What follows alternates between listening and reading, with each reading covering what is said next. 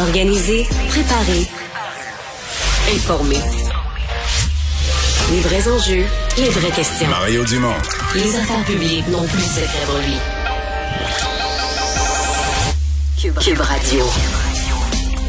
Bonjour tout le monde, bonne fin d'après-midi, bienvenue à Cube Radio. Euh, on va vous accompagner pendant ces deux prochaines heures, vous raconter cette journée. Bonjour Vincent. Salut Mario. Euh, et commençons par euh, Kiev où euh, c'est assez gros là, des frappes russes en plein milieu de la ville alors que le secrétaire général de l'ONU est présent. Ouais, alors qu'on avait l'impression que la guerre s'était éloignée un peu de la capitale Kiev dans les dernières semaines, ben là, ils ont été frappés en plein cœur par euh, au moins un missile ou deux missiles. deux, ouais. deux frappes sur le quartier, quartier de Tchevchenkovski euh, ce soir, donc, à Kiev. Et ce qu'il y a de particulier, c'est que ça arrive au moment de la visite du secrétaire général de l'ONU, Antonio Guterres. Alors, le secrétaire général de l'ONU est à Kiev, rencontrait Zelensky aujourd'hui après avoir rencontré Vladimir Poutine il y a deux jours.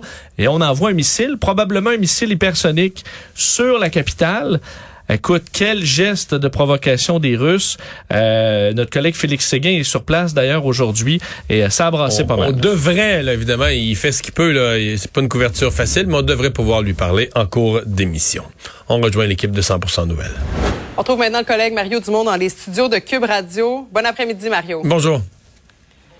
Alors Mario, on commence avec euh, ces attaques en plein cœur de la capitale Kiev, du côté de l'Ukraine. D'ailleurs, Félix qui couvrait les attaques en direct, euh, ça venait juste de se produire. Euh, ce qu'on comprend dans tout ça, c'est que Vladimir Poutine met ses menaces à exécution. Il l'a dit, là, on va frapper rapidement, puis ça va faire mal.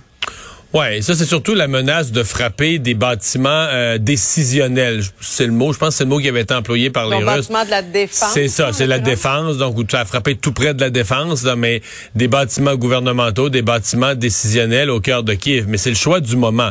Euh, qui fasse ça, on pouvait s'y attendre là, que ça allait revenir. euh, L'armée de terre euh, russe avait fui Kiev, mais qu'il allait avoir d'autres frappes, on pouvait s'y attendre.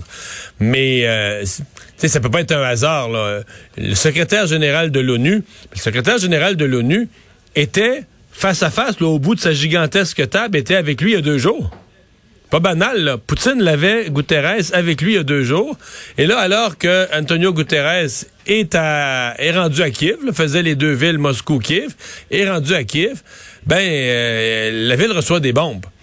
Donc, c'est une. Euh, Est-ce qu'on doit parler de provocation? Est-ce qu'on doit parler d'un de, de, de, message, d'une espèce de, de, de je m'en foutisme, un pied de nez à, au reste de l'humanité que fait Vladimir Poutine? Mais là, c'est ça, on les a, les images. Là. Ils, ça, c'est avant hier, si je me Ouais, trompe aux pas. là. demandes de Guterres, là, exactement. Là, un pied de nez aux demandes euh, secrétaire général de l'ONU, finalement. Exactement. Donc, c'est étonnant qu'on choisisse ce moment-là, qu'on choisisse le moment où lui est rendu à Kiev pour lancer des bombes sur la capitale. C'est euh, tout un message de la, de la Russie. En même temps, on se comprend que peut-être une réponse de la Russie, euh, ça se durcit, là.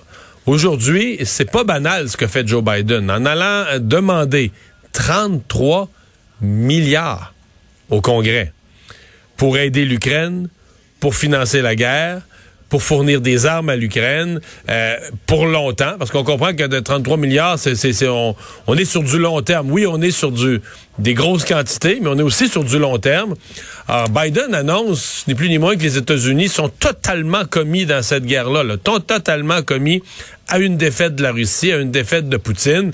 Euh, donc, on, a, il faut parler d'une intensification, là, d'un, durcissement des positions, d'une int- intensification de la guerre, et euh, que dans le fond, euh, l'Occident, nous-mêmes, le Canada, on est de plus en plus dedans. Là. Tu sais, À chaque jour, on a le bras un peu plus profond dans le tordeur d'une guerre contre la Russie.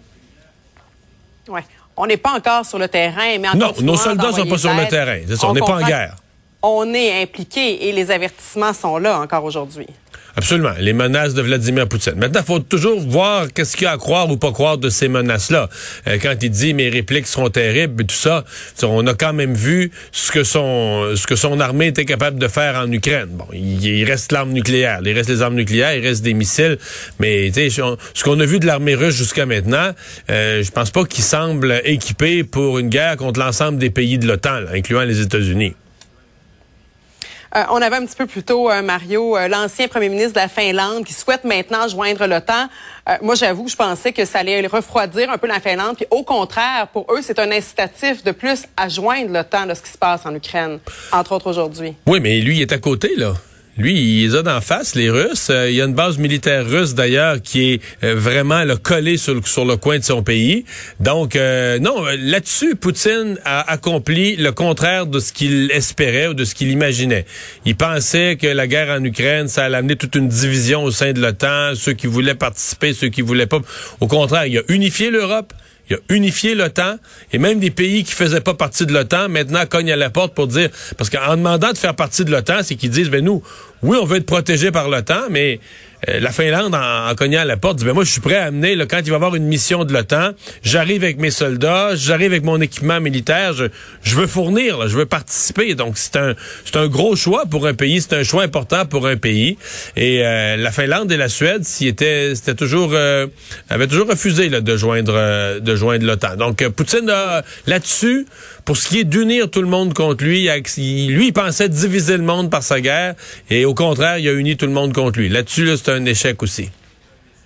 Oui, puis euh, ce qu'on comprend aussi, c'est que ça rajoute peut-être un peu du côté imprévisible de Vladimir Poutine alors qu'il frappe.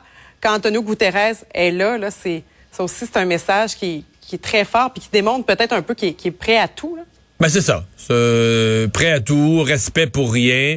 Euh, c'est un peu ce qu'on ce qu'on retient. Remarque qu'on va peut-être que lui ou son ministre Lavrov ou quelqu'un en Russie commentera ou expliquera cette euh, cette frappe là euh, à leur façon. Mais pour l'instant, on est juste obligé de constater avec avec étonnement, avec consternation que c'est le moment qu'ils ont choisi pour envoyer ces bombes au cœur de Kiev. C'est ce que Félix disait. Il disait que tout le monde avait l'air surpris parce qu'on pensait que le centre-ville de Kiev allait être épargné. Euh, revenons chez nous maintenant. On s'attendait aujourd'hui à apprendre que le masque allait tomber le 14 mai. Bon, finalement, il y a beaucoup de peut-être, il y a beaucoup de si, il n'y a pas de date officielle encore. Bah, c'est pas mal ça le 14 mai. Là. Mais docteur Boileau a dit oui, c'est pas mal ça, mais je veux me garder une petite porte de sortie au cas où. Je pense que ça descend. Les hospitalisations, ça descend un peu moins vite que ce qu'ils prévoyaient. C'est mon interprétation. Euh, on est à 2300, 2400. Euh, ça, une journée, ça baisse. Le lendemain, ça remonte. Bon, aujourd'hui, ça rebaisse 2326. Je pense qu'ils aimeraient voir une baisse un peu plus claire là, pour... Euh, mais... Écoutez, ils l'ont presque annoncé. Là. Les journalistes ont talonné un peu, puis euh, il a presque confirmé que c'était de loin, loin, loin le scénario le plus probable, c'est que la date du 14 mai soit soit maintenue. Ah, moi, je, prends pas mal pour acquis que ça va être euh, ça. Il avait dit, ce qu'il avait annoncé, là je remonte au début mars ou à fin février, c'est qu'il il se donnait le délai de 10 jours pour faire l'annonce. Donc, si on reprend le 14 mai comme date ça lui donnerait jusqu'au 3-4 mai pour faire euh, euh, pour faire l'annonce. J'avais la discussion un petit peu plus tôt avec Diane Amar. On disait, bon, le 14 mai, on laisse possiblement tomber le masque. Euh, en même temps, on dit aux Québécois, continuez à aller vous faire vacciner. C'est difficile de savoir maintenant parce qu'il y a quand même un sentiment généralisé dans la population où la pandémie est presque plus là. là. Oui, la pandémie est presque plus là. Euh, il y en a encore beaucoup de cas. Dans les milieux de travail, il manque encore plein de monde. À tous les jours, il y a des nouveaux cas qui se mhm. déclarent de gens qui peuvent pas rentrer. Euh, les, euh, c'est ça. On est, on est, on, sent qu'on est sur une, baisse de la vague. On est sur le retour de la vague.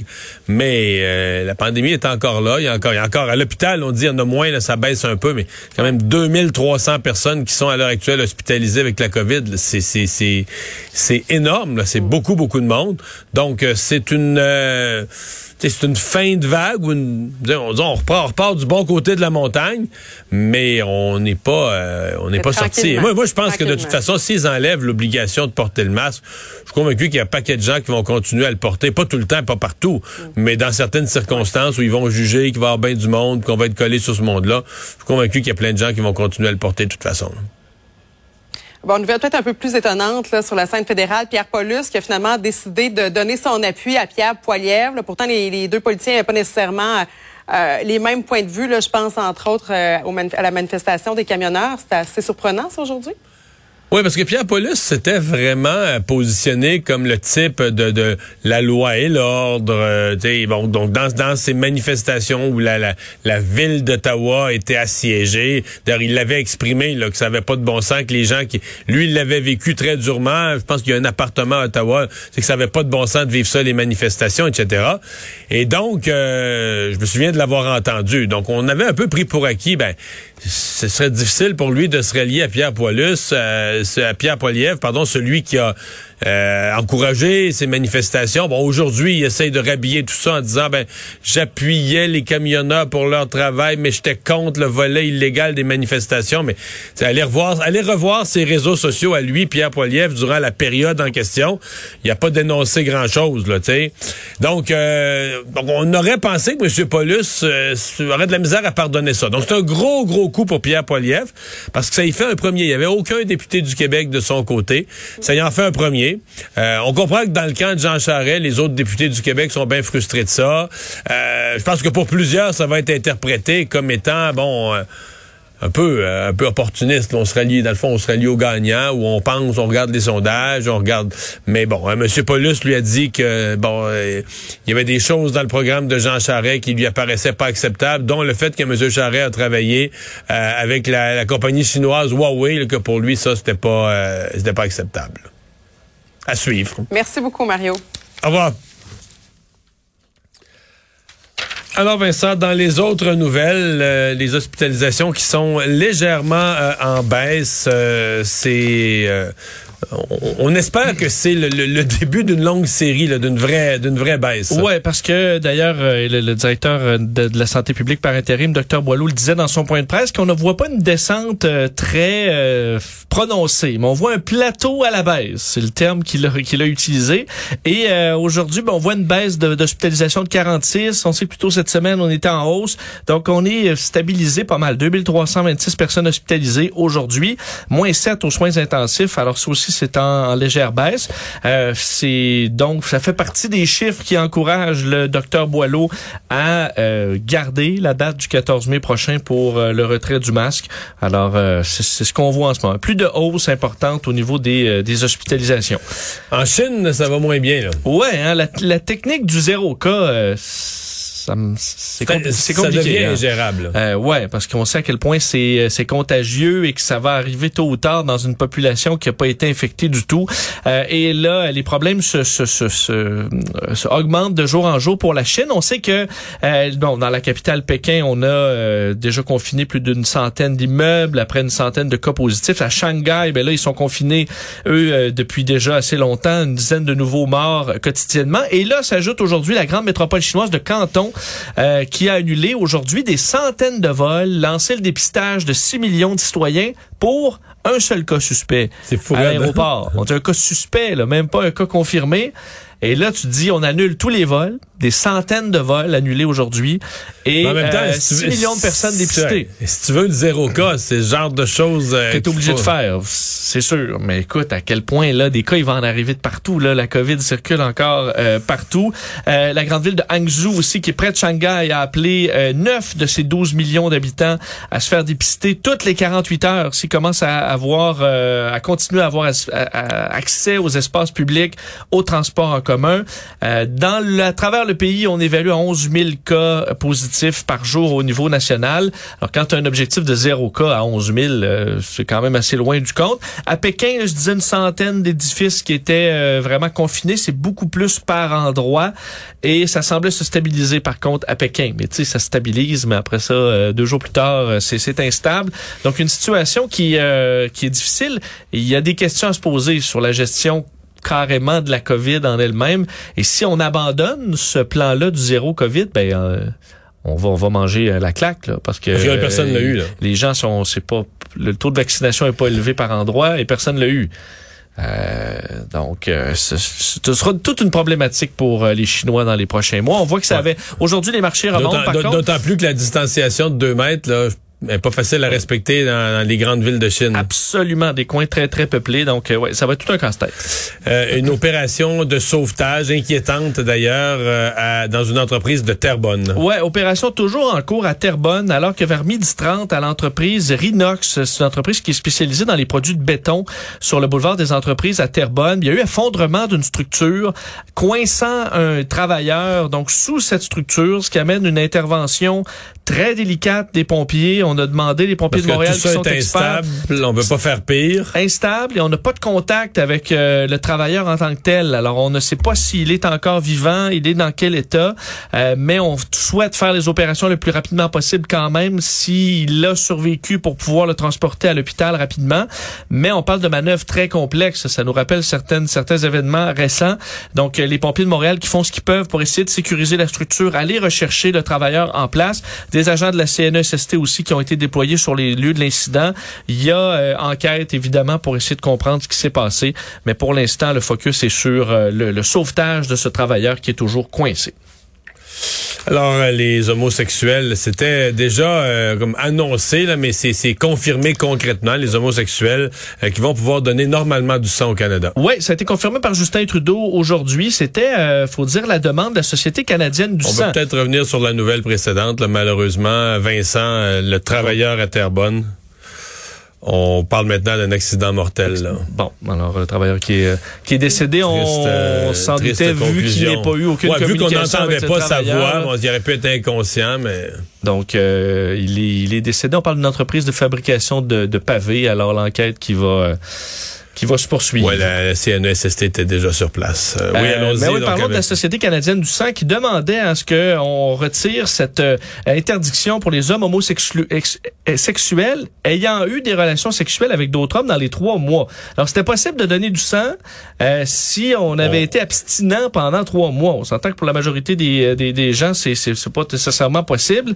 Et là, c'est ce qui va changer à partir autour du 30 septembre. En fait, d'ici le 30 septembre, parce qu'on a quand même des, euh, des du travail à faire du côté de la gestion euh, et de la protection du système de don de sang.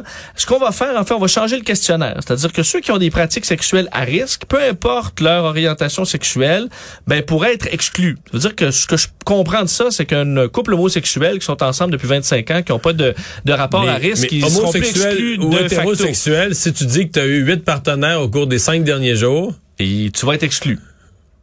On le fera ça. pas de facto si tu es homosexuel. Alors, euh, c'est l'annonce qui a été faite aujourd'hui. Il y a la question, par contre, de- du Québec, parce que Emma Québec est un organisme indépendant. Alors, ça pourrait tarder. On pourrait se retrouver avec une situation où c'est permis pour le reste des Canadiens, mais pas au Québec. Emma Québec dit déjà travailler là-dessus. On voulait le retirer déjà pour les dons de plasma sanguin, où c'est plus facile euh, de faire des traitements, on dit d'inactivation des pathogènes. Mais euh, on se dirige vers ça aussi chez Emma Québec. C'est ce qu'on a confirmé. Il faut dire que les besoins sont grands, hein. Euh, entre autres de- du, du type O négatif, le donneur universel. Alors, ça permettra d'augmenter euh, la proportion de donneurs au pays. merci Vincent.